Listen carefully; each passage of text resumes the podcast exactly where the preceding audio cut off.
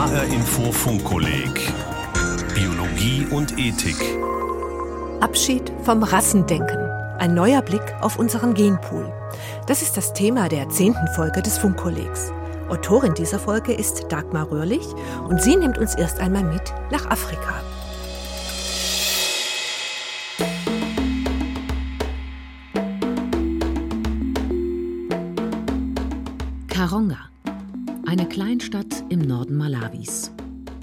Ist nie viel passiert.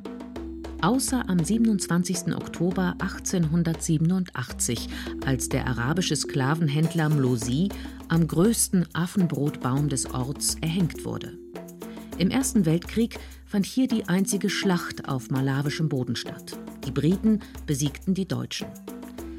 Doch für diese Geschichten interessieren sich die Jugendlichen der Theatergruppe Miracle heute nicht. Sie wollen von der Suche nach den Ursprüngen der Menschheit erzählen.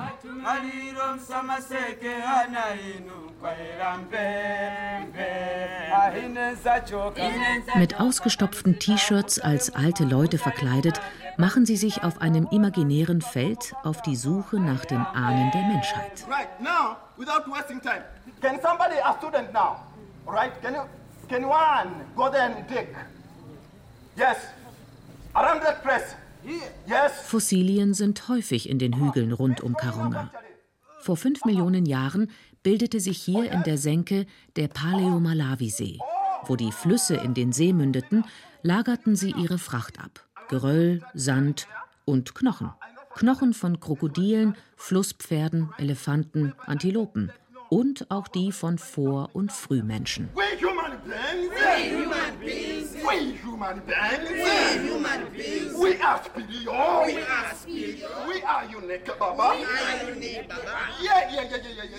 Genetisch gesehen sind alle Menschen dieser Welt Afrikaner. The differences are vastly outnumbered by the similarities. Der entscheidende Satz, den man sich dazu merken kann, ist unterschiedlich, aber doch gleich.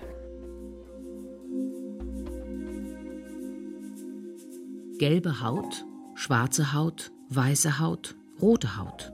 Kurze Nasen, lange Nasen, breite Nasen. Glatte Haare, krause Haare, Locken, Mandelaugen, Kulleraugen, groß, klein, untersetzt oder dünn. Die Vielfalt der Menschen ist groß. Die Rasse der Neger ist eine von der unsrigen völlig verschiedene Menschenart. Wie die der Spaniels sich von der der Windhunde unterscheidet, man kann sagen, dass ihre Intelligenz nicht einfach anders geartet ist als die unsrige, sie ist ihr weit unterlegen. Voltaire, 1755. Die Idee von der Rasse als Differenzierungsmerkmal, sie hat eine sehr lange Geschichte. Vor 4000 Jahren, im zweiten vorchristlichen Jahrtausend, entstand das Kastenwesen in Indien und der Weg zu den Unberührbaren soll, Historikern zufolge, mit der Unterscheidung zwischen Menschen hellerer und dunklerer Hautfarbe begonnen haben. Um 400 v. Chr. schrieb Hippokrates, dass Geographie und Klima Erscheinungsbild und Temperament der Menschen beeinflussten. Nur wenig später erzählen chinesische Quellen von gelbhaarigen, grünäugigen Barbaren, die in einer entfernten Provinz lebten und die den Affen sehr ähnelten, von denen sie abstammten. Wir und die anderen. Diese Unterscheidung ist so alt wie die Menschheit selbst. Allerdings galt sie nicht immer und überall als Beweis der eigenen naturgegebenen Überlegenheit. In vielen antiken Kulturen konnten fremde Individuen vollwertige Mitglieder der eigenen Gesellschaft werden, wenn sie die kulturellen Normen übernahmen. Die Menschheit ist in ihrer größten Vollkommenheit in der Rasse der Weißen. Die gelben Indianer haben schon ein geringes Talent. Die Neger sind weit tiefer. Und am tiefsten steht ein Teil der amerikanischen Völkerschaften.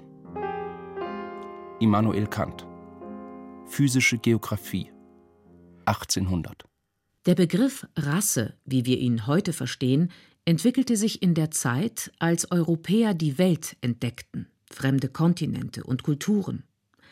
Im 18. Jahrhundert, mit dem Entstehen der modernen Wissenschaften in Europa, begannen Philosophen und Naturforscher in ihrem Bestreben, die Welt zu ordnen und zu erklären, Menschen mit angeborenen und damit unveränderlichen Wesenszügen zu versehen und äußerlichen Unterschieden Wertungen beizumessen. Europäer, weiß, sanguinisch, muskulös. Amerikaner, rot, cholerisch, aufrecht. Asiaten, gelb, melancholisch, steif. Afrikaner, schwarz, phlegmatisch, schlaff. Karl von Linné, Systema Naturae, 10. Auflage 1758. Die Auffassung von Rasse, die in der Aufklärung entstand, bildete das geistige Fundament, auf dem sich der Kolonialismus entfalten konnte, der Imperialismus und später die völkischen Rassenideologien des 19. und 20. Jahrhunderts. Naturmenschen stehen in psychologischer Hinsicht näher den Säugetieren, Affen, Hunden, als dem hochzivilisierten Europäer. Daher ist auch ihr individueller Lebenswert ganz verschieden zu beurteilen.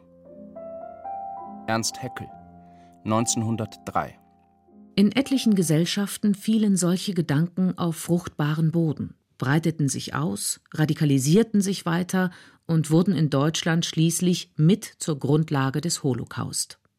Heute ruft das Wort Rasse Erinnerungen an den Naziterror wach, den Davidstern, den millionenfachen Mord an den Juden, an Unterdrückung und Verfolgung, an die Rassentrennung in den USA oder die Apartheid in Südafrika.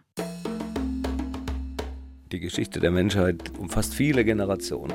Seit Jahrzehnten forscht Professor Friedemann Schrenk in Karonga, dieser kleinen Stadt im Norden Malawis. Ganz in der Nähe hatte der Paläoanthropologe der Senckenberg Gesellschaft für Naturforschung 1991 einen 2,4 Millionen Jahre alten Unterkiefer gefunden. Der stammt von dem ältesten Vertreter der Gattung Homo. Homo rudolfensis lebte in einer offenen Savannenlandschaft und ernährte sich wohl hauptsächlich von Pflanzen. Dass er Werkzeug benutzt hat, gilt als möglich, auch wenn seine fossilen Überreste noch nicht zusammen mit Steingeräten gefunden worden sind. Der Beginn der Menschwerdung liegt schon lange zurück. Das sind ungefähr 300.000 Generationen vor heute, also vor ungefähr 6 Millionen, 7 Millionen Jahren, wo zum ersten Mal nun der aufrechte Gang beginnt, sich zu entwickeln bei Menschenaffen. Ororin, Ardipithecus, Sahelanthropus, Paranthropus, Australopithecus, Homo rudolfensis, Homo habilis, Homo ergaster, Homo erectus, Homo neanderthalensis, die Denisova-Menschen, Homo sapiens. Es ist ein weit verzweigter Stammbaum, den Friedemann Schrenk beschreibt. Ein Stammbaum, bei dem, anders als bei den anderen Tieren, irgendwann nicht mehr nur die Biologie alleine eine Rolle spielte. Menschen sind ja nicht nur biologische Wesen, sondern auch kulturelle Wesen. Ja? Seit 2,5 Millionen Jahren reden wir bei Menschen von einer biokulturellen Evolution. Das heißt, die Urahnen der Menschheit beginnen Techniken zu entwickeln und zu optimieren, um besser jagen und sammeln zu können oder um ihre Feinde erfolgreicher zu bekämpfen. Die Kultur ermöglicht es, nicht biologische Antworten auf sich verändernde Umwelteinflüsse zu entwickeln. Sie wird zum Teil der Evolution und Teil des Erfolgsrezepts. Im Lauf der Zeit hat sich natürlich eine hohe Diversität an biokulturellen Ausprägungen herausgebildet. Also wenn ich Ackerbauer bin, dann lebe ich anders, als wenn ich Viehzüchter bin. Ja? Wenn ich am Äquator lebe, dann habe ich ein anderes Lebensumfeld, ein anderes Habitat, als wenn ich in der Arktis lebe. Also dieses kulturelle Verhalten ist nicht loszulösen von der Umwelt. Ja? Wichtig ist aber, dass trotzdem obwohl das so unterschiedlich aussieht, alles natürlich immer noch alles Homo sapiens ist. Die Geschichte der Menschheit ist die einer biologischen und kulturellen Anpassung selbst an schwierigste Umweltbedingungen. Diese Fähigkeit macht Homo sapiens aus. So eroberte er die Welt. Vor 300.000 Generationen begann der aufrechte Gang. Vor 100.000 Generationen die Kultur vor 10.000 Generationen entstand Homo sapiens und schließlich vor 1.000 Generationen wurde erstmals Europa besiedelt. Heute führt der Begriff Rasse in vermintes Gelände. Im offiziellen Sprachgebrauch ist er deshalb weitgehend verdrängt worden durch andere Begriffe wie Ethnie, Population, Subpopulation oder Humandiversität. Das Bemühen, die Vielfalt zu ordnen, bleibt, versehen mit anderen Begriffen und der Anstrengung, Wertungen zu vermeiden. Dabei verrät der Blick auf unsere DNA, dass es so etwas wie Rasse ohnehin nicht gibt. Nachdem das menschliche Erbgut Anfang des Jahrtausends entschlüsselt worden war, erklärte einer der wichtigen Protagonisten dieser Zeit, der US-Genetiker Craig Venter, es gibt mehr Unterschiede zwischen Menschen schwarzer Hautfarbe als zwischen Menschen schwarzer und heller Hautfarbe. Und es gibt mehr Unterschiede zwischen den sogenannten Kaukasiern als zwischen Kaukasiern und Nicht-Kaukasiern. Der genetische Code bestimmt keine Rasse. Das ist ein rein gesellschaftliches Konstrukt.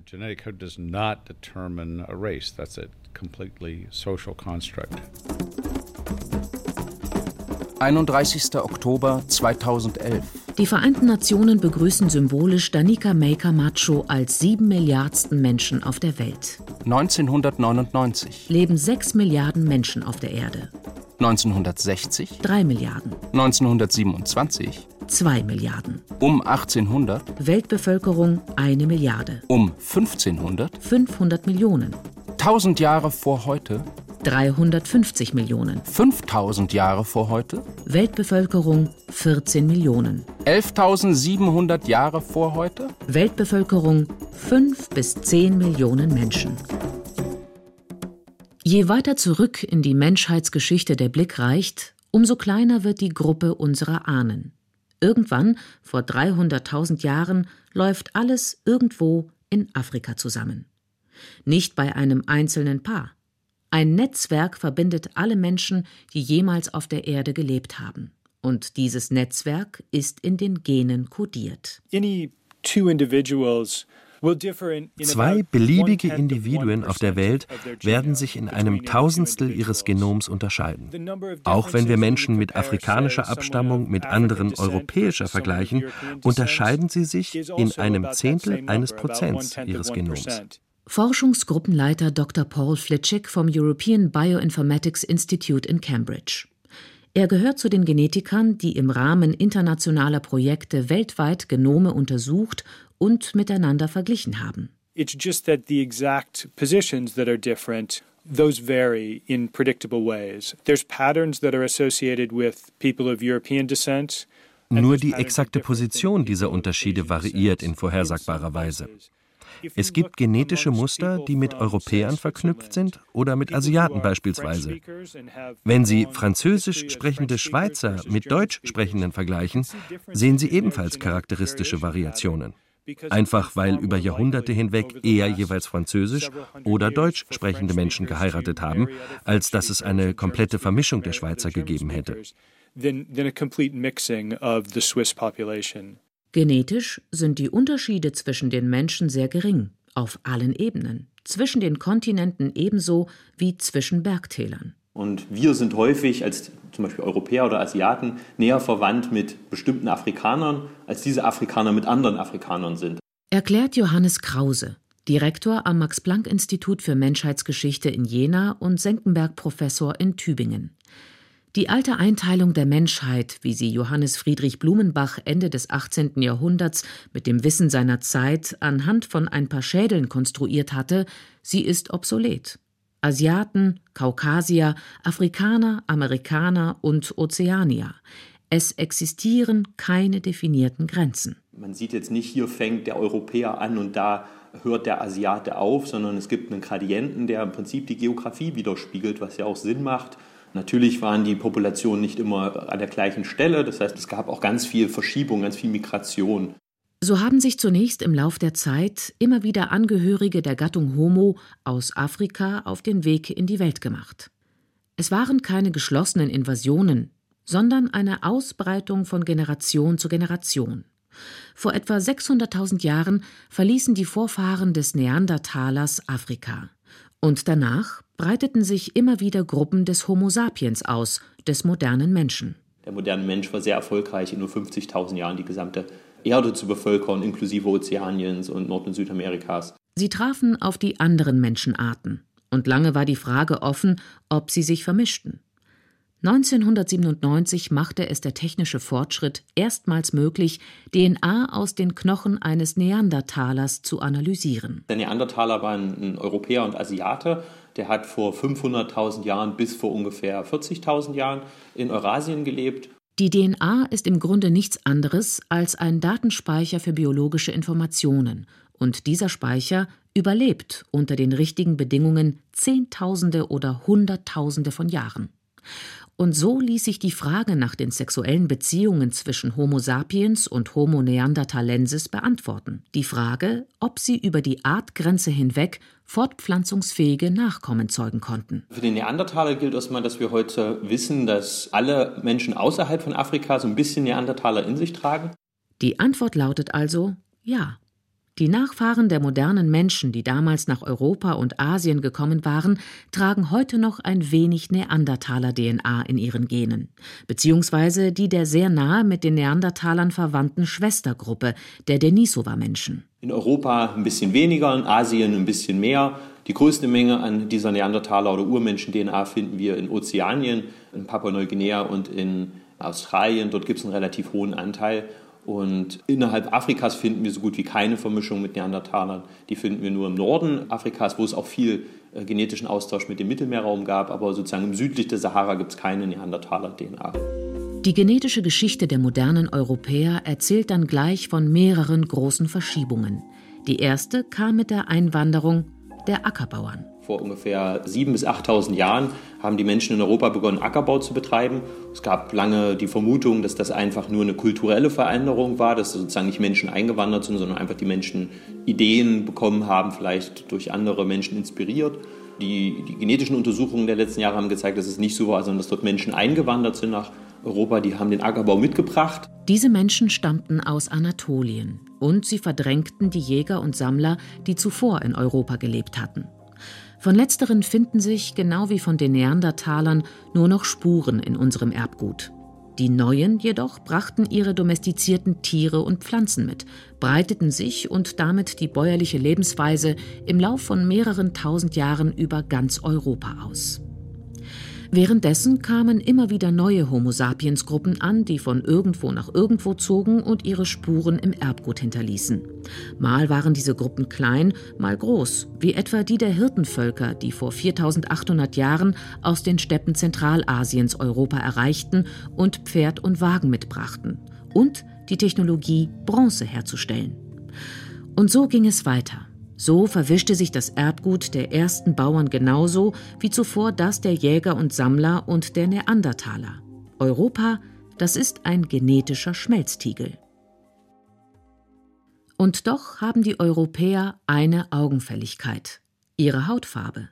Überhaupt sind die unterschiedlichen Hautfarben der Grund, dass, wenn man irgendjemanden auf der Straße fragt, ob es Rassen gibt, die Wahrscheinlichkeit sehr hoch ist, dass die Antwort lautet ja klar, sieht man doch. Wir haben natürlich in Europa diese helle Hautfarbe, die ist spezifisch für Europa und wir haben uns dann halt auch gefragt in den letzten Jahren, wie alt ist die? Das können wir natürlich jetzt untersuchen. Wir kennen die Gene, die die helle Hautfarbe verursachen. Die meisten Europäer haben, haben heute diese Mutationen. Und wenn wir uns jetzt anschauen, wann die Mutationen entstanden sind, dann ist die erste vor ungefähr 10.000 Jahren entstanden. Mit dem Beginn des Ackerbaus hat sie sich dann ausgebreitet und die zweite ist aus der Bronzezeit dazugekommen. Das heißt, eigentlich ist die helle Hautfarbe, die wir heute in Europa finden, erst so 4.000 bis 5.000 Jahre alt. Also das heißt, es ist erst eine sehr kürzliche Entwicklung, diese Hellhäutigkeit. Diese weiße Haut hat sich sozusagen erst mit dem Ackerbau in der Steinzeit und den neuen Techniken der Bronzezeit ausgebreitet. Und die Frage ist, warum sind die Menschen plötzlich hell geworden? Das ist kein Zufall, das ist nicht einfach nur eine zufällige Verschiebung, sondern das ist ein ganz starkes Signal von sogenannter Selektion. Da muss es einen Vorteil gegeben haben. Das heißt, Menschen, die dunkle äh, Haut haben, haben scheinbar weniger Kinder bekommen wie Menschen, die helle Haut hatten. Und da muss man sich fragen, warum? Wie kann das sein? Das hat einfach mit dem starken Selektionsdruck in der Evolution, die durch das Sonnenlicht verursacht wurde, zu tun. Professor Markus Nöthen, Direktor des Instituts für Humangenetik an der Universität Bonn. Bei der Hautpigmentierung, erklärt er, spielen UVA und UVB-Strahlung der Sonne die entscheidende Rolle. Der Selektionsdruck der Strahlung war sehr stark. Der Grund? Man möchte auf der einen Seite durch mehr Pigment in der Haut die Folsäure schützen, weil die wichtige Funktion in den Zellen wahrnimmt. Auf der anderen Seite möchte man natürlich Sonneneinstrahlung in die Haut eindringen lassen um Vitamin D zu produzieren. Das heißt, man hat hier zwei so gegenläufige Effekte und je nachdem, in welchen Regionen man sich befindet, also wie viel Sonnenexposition man hat, muss man den einen Mechanismus mehr schützen als den anderen befördern. Und von dieser Balance hängt es eigentlich ab, welche Pigmentierung meine Haut hat. Dabei sind Genvarianten, die die Pigmentierung mitbestimmen, unterschiedlich alt. US-Forscher haben herausgefunden, dass eine dieser aufhellenden Varianten vor etwa 900.000 Jahren entstanden sein muss. Die Europäer besitzen sie, aber ebenso die San in Botswana. Variationen in der Hautfarbe hat es also schon vor Homo sapiens gegeben. Auch beim Neandertaler gab es Menschen mit hellerer und dunklerer Haut. Dass sich die Anlagen für sehr helle Haut in Europa so augenfällig durchgesetzt haben, könnte mit der Erfindung der Landwirtschaft zu tun haben, erklärt Johannes Krause. Das war dann wahrscheinlich ausschlaggebend, dass die Menschen überhaupt Ackerbau betreiben konnten in Europa, weil Ackerbauern, zumindest die frühen Ackerbauern, waren Vegetarier, die haben fast gar kein Fleisch gegessen weil man kann Vitamin D auch über Fisch oder über Fleisch zu sich nehmen. So haben das die Jäger und Sammler wahrscheinlich gemacht. Die Ackerbauern schlachteten das wenige Vieh nicht, das sie besaßen. Und so mussten sie das Problem mit dem Vitamin D anders lösen. Über die Hautfarbe. Man sieht es dann auch sehr schön, wenn man auf der Welt schaut, wo sind die Menschen am hellsten, dann ist das in Skandinavien und Skandinavien ist der nördlichste Ort am nächsten zu einem Pol, wo Ackerbau betrieben wird. Das heißt, die Menschen im Norden mussten einfach heller werden, um dort überhaupt Ackerbau zu betreiben. Die helle Haut war überlebenswichtig. Nur so gelangen so viele ultraviolette UVB-Strahlen direkt in die Haut, dass in den Zellen trotz vegetarischer Diät ausreichend Vitamin D gebildet wird. Dieser Selektionsdruck wirkt jedoch ausschließlich und nur auf die Haut. Markus Nöten? Man darf aber aus der Verschiedenheit der Hautfarbe nicht darauf schließen, dass die Menschen bezüglich anderer Eigenschaften auch unterschiedlich sind. Das wäre einfach völlig falsch. Die Rassen, die im Lauf der Geschichte so viel Unglück gebracht haben, sie existieren überhaupt nicht. Heutzutage sind wir so ein Potpourri aus Ureuropäern, Menschen aus dem Nahen Osten und Anatolien und dann Zentralasiaten. Und, und das spiegelt sich nicht nur in Europa wieder, sondern das finden wir auch in anderen Teilen der Welt. Wir sind alles im Prinzip Mischlinge, wenn man das so will. Wir Menschen sind etwas Besonderes, eben weil wir eins sind. Über alle Länder und Kontinente hinweg. Das ist wie wenn ich ein Buch habe und dieses Buch fünf verschiedenen Übersetzern gebe, ja. Und dann wird das natürlich ein bisschen unterschiedlich am Schluss sein, ja. Aber es ist immer dasselbe Buch, ja und derselbe Inhalt. So, so sind Menschen sozusagen auf einer genetischen Grundlage zwar unterschiedlich zum Teil, aber eben auch gleich. Ja, und das ist der Grund, warum es keine Rassen gibt. Niemand darf wegen seines Geschlechtes, seiner Abstammung, seiner Rasse, seiner Sprache, seiner Heimat und Herkunft, seines Glaubens, seiner religiösen oder politischen Anschauungen benachteiligt oder bevorzugt werden aus Artikel 3 des Grundgesetzes für die Bundesrepublik Deutschland. Rassismus ist konstruiert worden, ist eine europäische Erfindung und das ist unsere Aufgabe, das heute wieder zu dekonstruieren. Und das ist wohl noch ein langer Weg. Abschied vom Rassendenken, ein neuer Blick auf unseren Genpool. Sie hörten die zehnte Folge des Funkkollegs Biologie und Ethik. Autorin war Dagmar Röhrlich. Die Podcasts zu den Sendungen finden Sie wie immer auf hrinforadio.de. Mehr zum Thema finden Sie im Funkkolleg Lesebuch, das wir für Sie zusammengestellt haben. Sein Titel Biologie und Ethik Leben als Projekt. Es ist bei Senckenberg erschienen, unserem wissenschaftlichen Partner. Und mehr zum Thema finden Sie auch auf der Webseite des Funkkollegs, funkkolleg-biologie.de. Da hat Senckenberg Zusatzmaterialien für Sie bereitgestellt. Und dort können Sie sich auch noch bis Ende Januar anmelden, wenn Sie das Funkkolleg als zertifizierte Fortbildung nützen möchten. Infos dazu auf funkkolleg-biologie.de. Mein Name ist Regina Oehler.